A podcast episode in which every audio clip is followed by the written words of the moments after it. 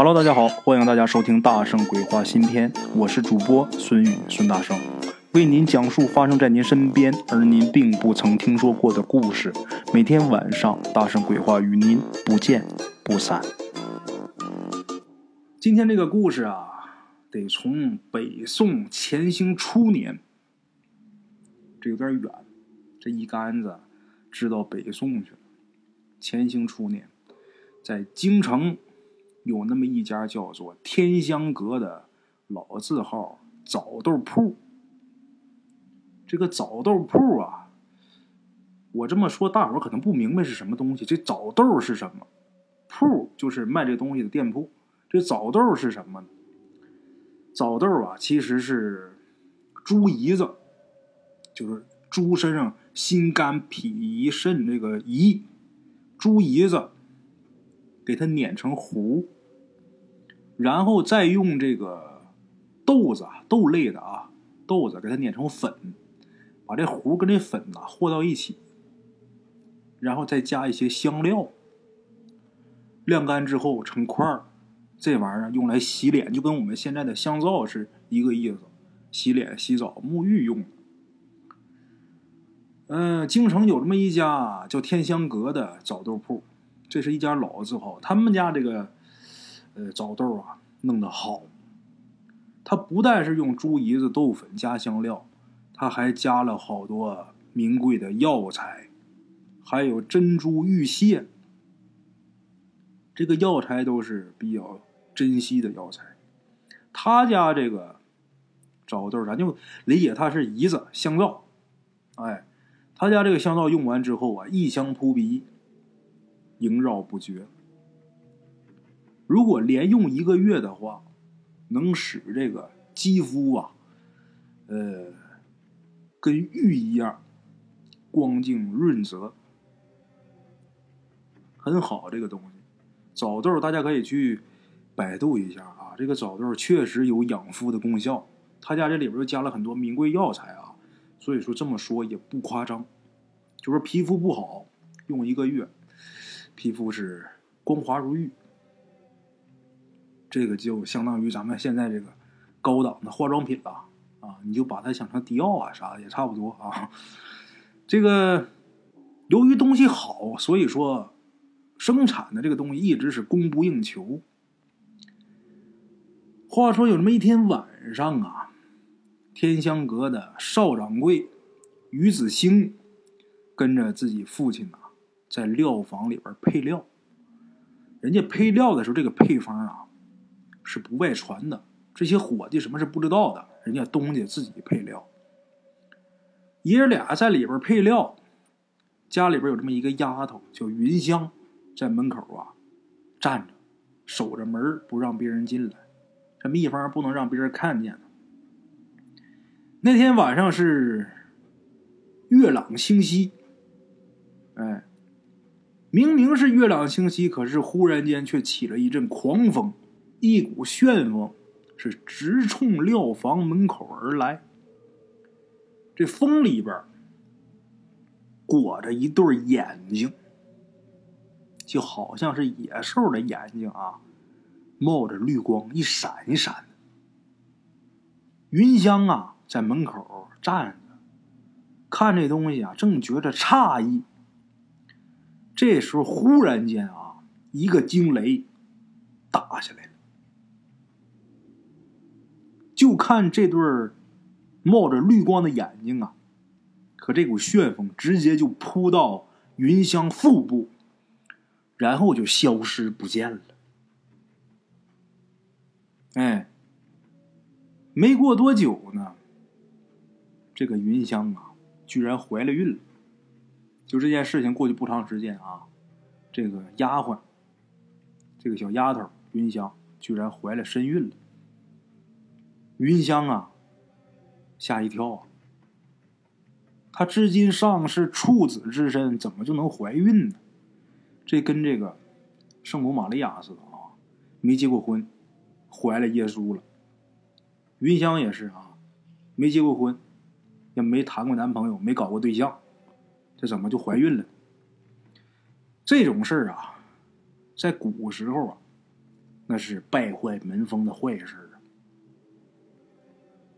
天香阁的于老爷怕云香这件事情连累天香阁的清誉，所以说大怒之下就把云香给撵出去了。撵出去一个小丫头，她能去哪儿呢？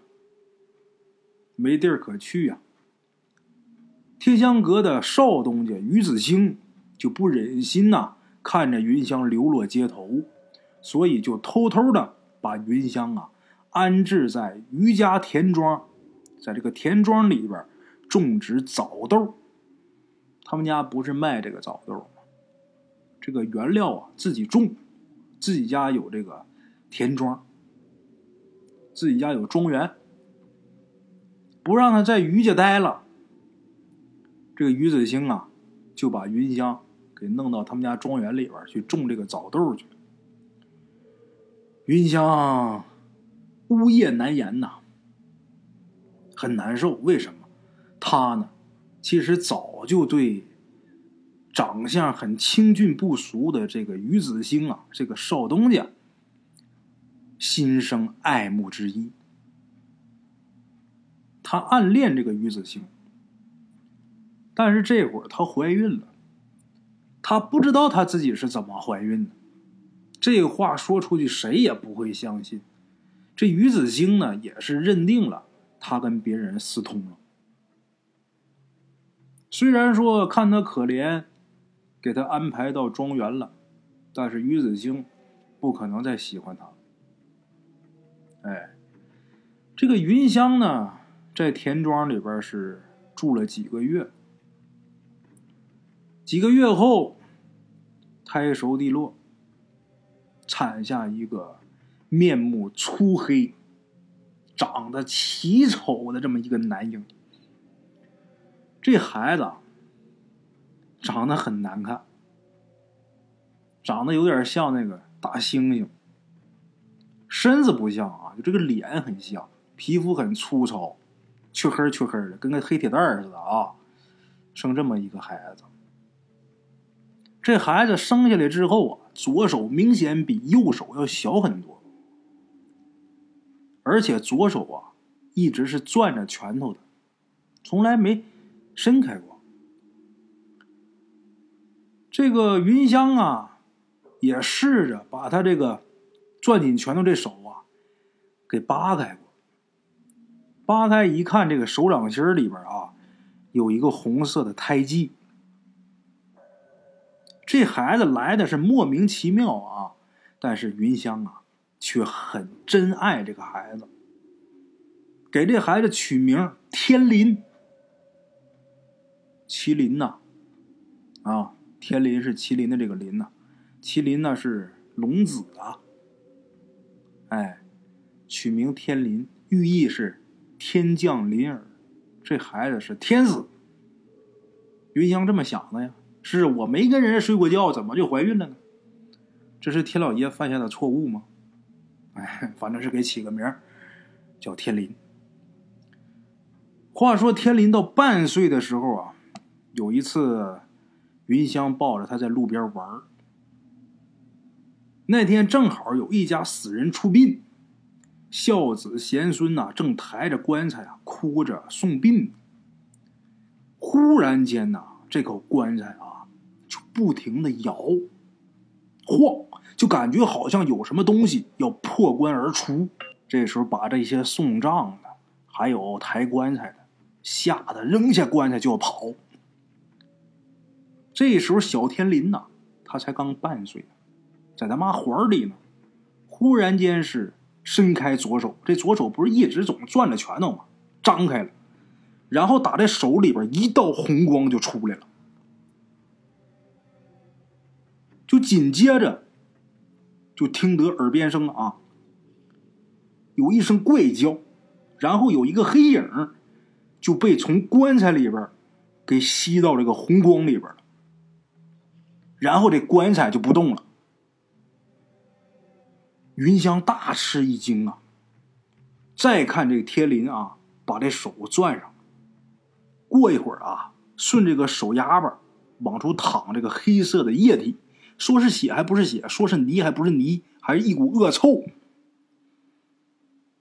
云香这时候知道，他生的这个天林呐，真不是常人。哎，咱们简言结说，光阴似箭，一晃天林十七岁了。十七年光景过去了，天香阁的于老爷子已经过世了。少爷于子兴接管天香阁以后，把天香阁是发扬壮大了，跟宫里的买办结交，天香阁这个枣豆粉呐，成了御用的贡品。这时候啊，天林呢已经长大成人了，十七八大小伙子了。天林他只要是啊碰着不干净的东西啊，他这个左手就会不由自主的伸开，然后发出一道红光，把这些鬼怪游魂呐收在里边，化为污血。云香知道吧？这十七年他见多了，自己这个儿子有这个能耐呀。但是这个当娘的担心呐，自己儿子遭杀孽太多，将来会遭天谴呐。终日是惴惴不安。话说这天呐，云香啊正在那儿挑枣豆呢，忽然间来了一队官差，要查封田庄。仔细盘查了一下雇农，然后把这些人呐都给撵出去了。云香呢苦苦追问是怎么回事这个蔡毅啊才跟他说。天香阁进贡朝廷这个枣豆粉呐，掺有剧毒。宫里的张贵妃用了以后，浑身红肿溃烂，现在已经不省人事了。于子兴已经被缉拿归案，关在督察院的大牢里边，择日就要开刀问斩。这些差役也说了啊，这件事情跟你们雇农不相干，你们还是早点离开这个地方，免得祸及自身。赶紧走。云香听完是大吃一惊啊，差点昏过去。天林赶紧扶着自己娘，就这样离开田庄。云香带着天林呐，找了一间房先住下，然后自己这些年有点积蓄，拿着这些钱四处央求打点，最后是得到了一个探视于子兴的机会。话说在牢里边，于子兴啊。一见云香，面露伤痛之情啊！云香追问内情，怎么回事啊？怎么就掺有剧毒了？咱们家这个枣豆粉卖这么些年，没有过事儿啊！于子清啊，叹息一声，道出原委。这事儿是怎么回事？原来呀，天香阁树大招风啊，早就被同行孙大贵给惦记上。这个孙大贵啊。也是卖这个枣豆粉的，他们家买卖不如天香阁的。孙大贵这个人呐，极善专营。他跟宫里边新上任的买办有那么一个姓陈的啊，陈大人，俩人是勾结一气。这次这个枣豆粉出事儿啊，很有可能就是这个孙大贵，还有这个陈大人他俩耍的手段。于子兴说：“呀，这个孙大贵觊觎我天香阁已久啊，这次勾结陈姓狗官，一定是志在必得呀。我人证物证，我什么都没有，我想翻案呢，没门啊！如果我想翻案，除非说他们两个自己自首，有他们证词才行。但是他们怎么可能自首呢？人就憋着害你呢。”云香听完是眼含热泪，跟于子兴说：“公子放心，我一定想办法拿到证词。”于子清觉得云香啊，那简直就是胡说八道你一个弱女子，你怎么可能拿到人家的证词？哎，就这么的。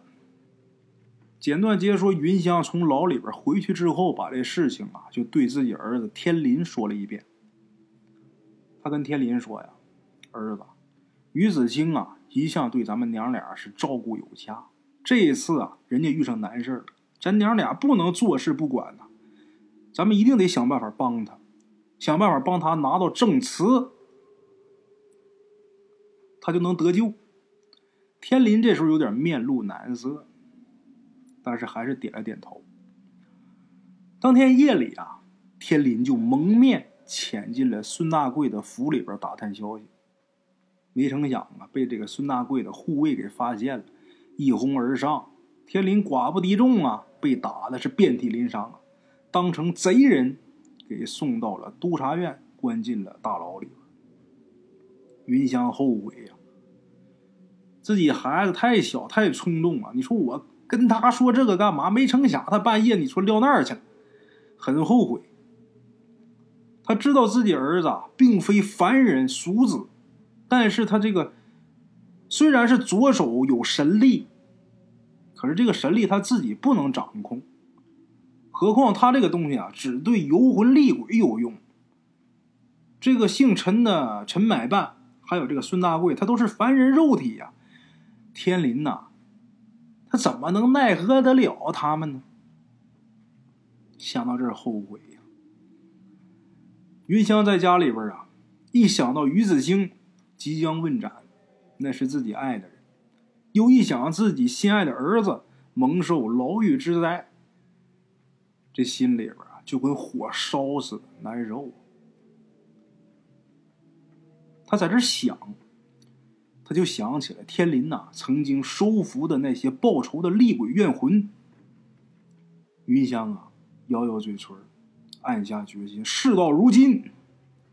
如果凭我一个弱女子势单力薄，我根本就没有办法救出于子清跟我儿子天林，根本救不了他们。我唯有化成厉鬼，也许还有机会替他们伸冤昭雪。为什么呀？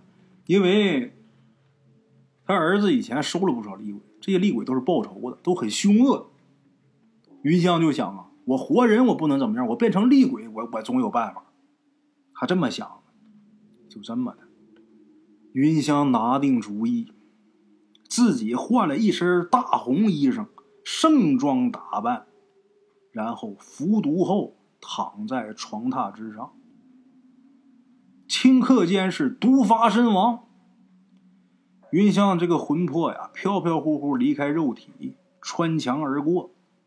他先是到了孙大贵家里边，一见着这个孙大贵呀，就怒火中烧啊，没分三七二十一，一刀就割了孙大贵的人头，拎着孙大贵的脑袋就到了陈府，那个陈买办的府上啊。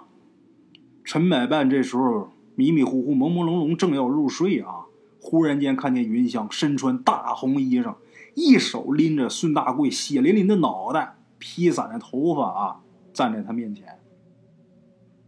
这孙买办呢，顿时吓得啊，两眼翻白，这人就昏过去了。等苏醒之后啊，云香啊，阴厉怨毒的这么瞅着他。陈买办吓得铁似腮糠，冷汗直流。云香是厉声问贺于子兴一案，告诉这个陈买办。有一句谎话，掏出你的心肝肺。陈百伴但求活命，叩头如捣蒜呐，口称仙人饶命啊，这都是孙大贵的主意啊。然后把这个孙大贵怎么贿赂他，他怎么派人在这个玉供枣豆粉上掺上有毒的花粉，还有这些药沫这些事儿，一五一十的都说了一遍。云香这时候让他呀。亲笔写下供词，陈买办一开始有点犹豫，云香这时候就瞪着他。忽然间，这个眼睛、鼻子还有嘴呀、耳朵就流出黑血了，七窍流黑血呀，再加上四周阴风阵阵，那云香手里边还拎着那个孙大贵的那个人头呢，哎呀，把陈买办吓得三魂七魄呀都快丢没了。就怕自己这个被这厉鬼给掏心掏肺了，赶紧是挥笔写下证词。云香把证词收好以后，挟持着这个陈买办，跟他一起到督察院击鼓鸣冤。咱们按理说，一般这个鬼魂呐，他都怕官府，因为官府有正气。虽然说正不正咱不知道啊，但是一般官府衙门所在地，这些鬼魂是靠近不了的，不敢靠近。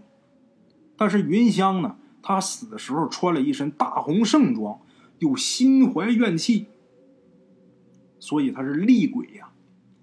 本身啊，他就没想着我能再轮回或者怎么样的，我就抱着灰飞烟灭来的，一身戾气呀，直接他就闯进了督察大院。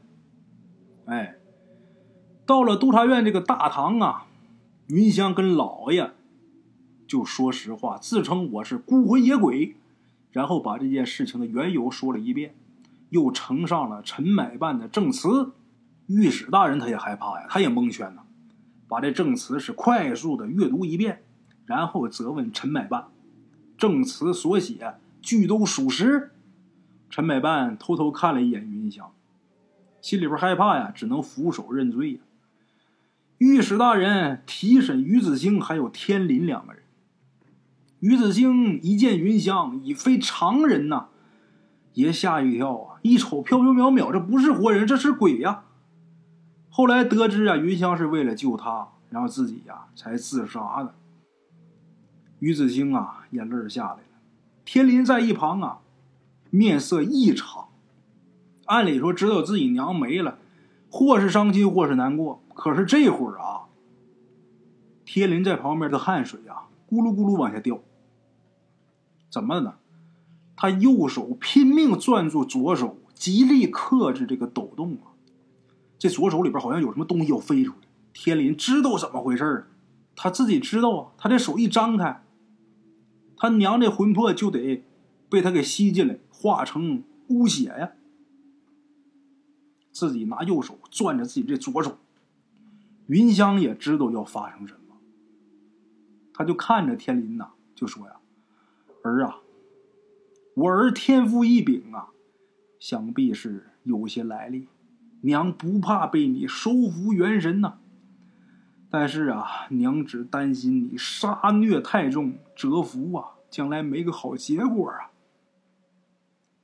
他没怕死，他担心他儿子就这么杀，你说以后能不能有什么好下场？天林这时候扑通跪地上啊，流着眼泪啊，跟自己娘说。老母亲挂怀，儿子不孝啊！说完之后，天林道出原委。说到这儿啊，咱也得说这天林到底是什么来历啊？原来这天林呐，他本是天师钟馗座下的捉鬼童子，因为天生面貌粗黑丑陋，他听说天香阁这枣豆粉有异效，所以说。他是趁着夜色去偷这个枣豆粉，没想到那天偏偏遇上五雷轰顶，他怕遭雷击，元神俱消啊！情急之下就钻到云香腹内躲避，没想到是孕育成胎。怎么回事呢？十七年前，于家老爷子还有于子兴在料房配料的时候，云香不是在门口把门吗？那天呢，这个钟馗座下的捉鬼童子啊，他一嫌自己长得丑，就都知道这个天香阁呀，这枣豆粉呐能让自己的皮肤变好啊，变好看。他来偷这个枣豆粉，那旋风里边那双绿眼睛就是他。然后呢，没成想天上忽然间打了一个大雷，五雷轰顶，他害怕了，怕劈着他元神聚散，这一下。就躲到了云香腹中，没成想孕育成胎了。是这么回事他手掌心这个红色的胎记呀，就是他捉鬼时候的法器。遇到孤魂野鬼呀，这个东西就会突发神力。这东西连天林他自己都没有办法控制。他如果是捉鬼童子的时候，他能控制得了，但是他现在是人身呐。翻身肉体呀，没有办法控制这股力量。天林说完之后啊，连这些个差人衙役，再加上老爷，加上于子兴，哎，听完之后都惊讶不已呀。于子兴那是最意外，云香居然真的啊，并无他人，没跟别人私通，就凭空养了这么一个孩子。哎，这时候天林呐也克制不住了，左手这一下就张开了，然后一道红光飞出，云香是惊叫一声啊，被这红光给罩住了，罩个正着啊，眼看就要被吸进去，吸进去可就化为血水了。这时候天林呐一把就把旁边衙役的这个佩刀给抽出来了，一刀就把自己这个左臂砍断了。左臂一断，这红光骤然消失，没了。云香也没事天林疼的是倒在了地上。云香啊，哭了，就说：“儿啊，你自断其臂，丢了神器法力，将来你怎么回天师座前呀？”这时候，天林是微微一笑啊，就说：“娘啊。”孩儿虽为捉鬼童子啊，但是自幼是孤苦无依。这十几二十年呐，蒙母亲悉心照料，疼爱有加，儿才过了一段暖心的日子。我即便不能再回天师座前，从此堕入轮回，我也不能杀母负恩呐。御史大人这时候一看这情景啊，很动容。御史大人说：“呀，如此深情厉鬼、忠义童子，实属罕见。其中情由一定是一言难尽。本官呐，一定是禀明圣上，额外嘉奖。云香啊，你虽为厉鬼，但是本官呐，也一定命人为你超度。人鬼殊途，你且去吧。”云香眼含热泪，不忍离去。于子兴啊，就说呀：“云香啊，你放心，天林既是为了枣豆粉而来，他与我呀也有缘分。以后啊，他就留在我跟前，在我身边，我一定会妥善照管的。我一定拿他视如己出。”于子兴这么说，云香才点点头。然后是忽然一阵阴风乍起。云香飘忽后退，眨眼不见了。哎，云香呢？该受罪去受罪，将来该轮回轮回，他还有再投生的机会。天香阁呢？洗去冤屈，继续是承办贡品。捉鬼童子盗取枣豆粉洗面，云香化身厉鬼鸣冤的这个事儿啊。越传越广，越传越大。这个为天香阁枣豆粉呐，更加是加上了一层神秘的色彩。有不少人慕名而来。到这儿来看呐，天林呢，这时候就是一个普普通通的独臂后生。此后啊，没有人再看见他捉鬼拿药。但是我相信啊。这么有情有义的童子啊，将来呢，一定也会回到天师座下，不受轮回之苦。啊，今天呢，就给大伙儿说到这儿了。跟大伙说一下啊，呃，现在咱们这个故事是在公众号还有喜马拉雅同步更新。咱们喜马拉雅呀有三万粉丝，那一个号有三万粉丝。喜马拉雅里边这平台很大，所以说潜在的粉丝啊还有很多，市场前景大好。这个喜马拉雅也不能放弃。之前不是被下架了，由于平台政策调整，大圣呢我也不幸的成为那千万被下架的主播当中的一员呐。前两天突然间又回来了，我从来没跟喜马拉雅谈过，也没聊过，不知道为什么又给我上架了。那么上架了，咱就接着更新。喜马拉雅咱不能放弃啊，公众号更不能放弃，因为公众号是我自己的资源呢。公众号我会一直好好的把它做下去啊，因为你说不定哪天咱说这种第三方平台，万一说又给你下架了呢，咱不能说都指着它。公众号该更也更，喜马拉雅也会同步更新啊。大家如果听的话啊，呃，为了方便的话，可以一集一集连播，你就到这个喜马拉雅里边去听去。公众号听呢，能给我带来收益。公众号每篇这个听故事这个界面下边不都有这个呃广告吗？就底部都有一个广告，这广告我是有广告费有收益的。大伙儿没点开这个界面看着他这广告了，我就挣钱。你要是能点一下，就甭管下不下他这个 A P P 啊，我都会有提成。就你只要点了，我就挣钱。这玩意儿就这么回事有一千个人啊，今天听你这集故事，一千个人上那怼一下去，哎，就这一下，我就挣一块钱。一千个人每个人怼一下，我就挣一千块钱。哎，就这么个事儿。挣钱还得是说自己这个自媒体平台，为了有好发展，还得是喜马拉雅。基于此两点呢。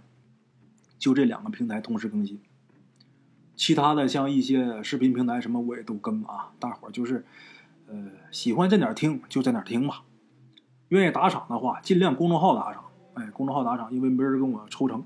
哎，得嘞，在这儿啊，我就抱拳拱手，多谢列位了啊。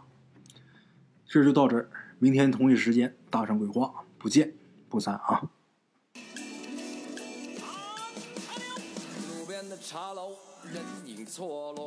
用声音细说神鬼妖狐，用音频启迪人生。欢迎收听《大圣鬼话》。Hello，大家好，我是主播孙宇。吃完了饭，然后就回到自己的课室上啊。喜马拉雅、百度搜索“大圣鬼话”，跟孙宇、孙大圣一起探索另一个世界。那天山女子独守空城，也只是感谢鬼友们，感谢鬼友们，感谢鬼友们一路陪伴。大圣鬼话，见字如面。欲知后事如何，且听我下回分说。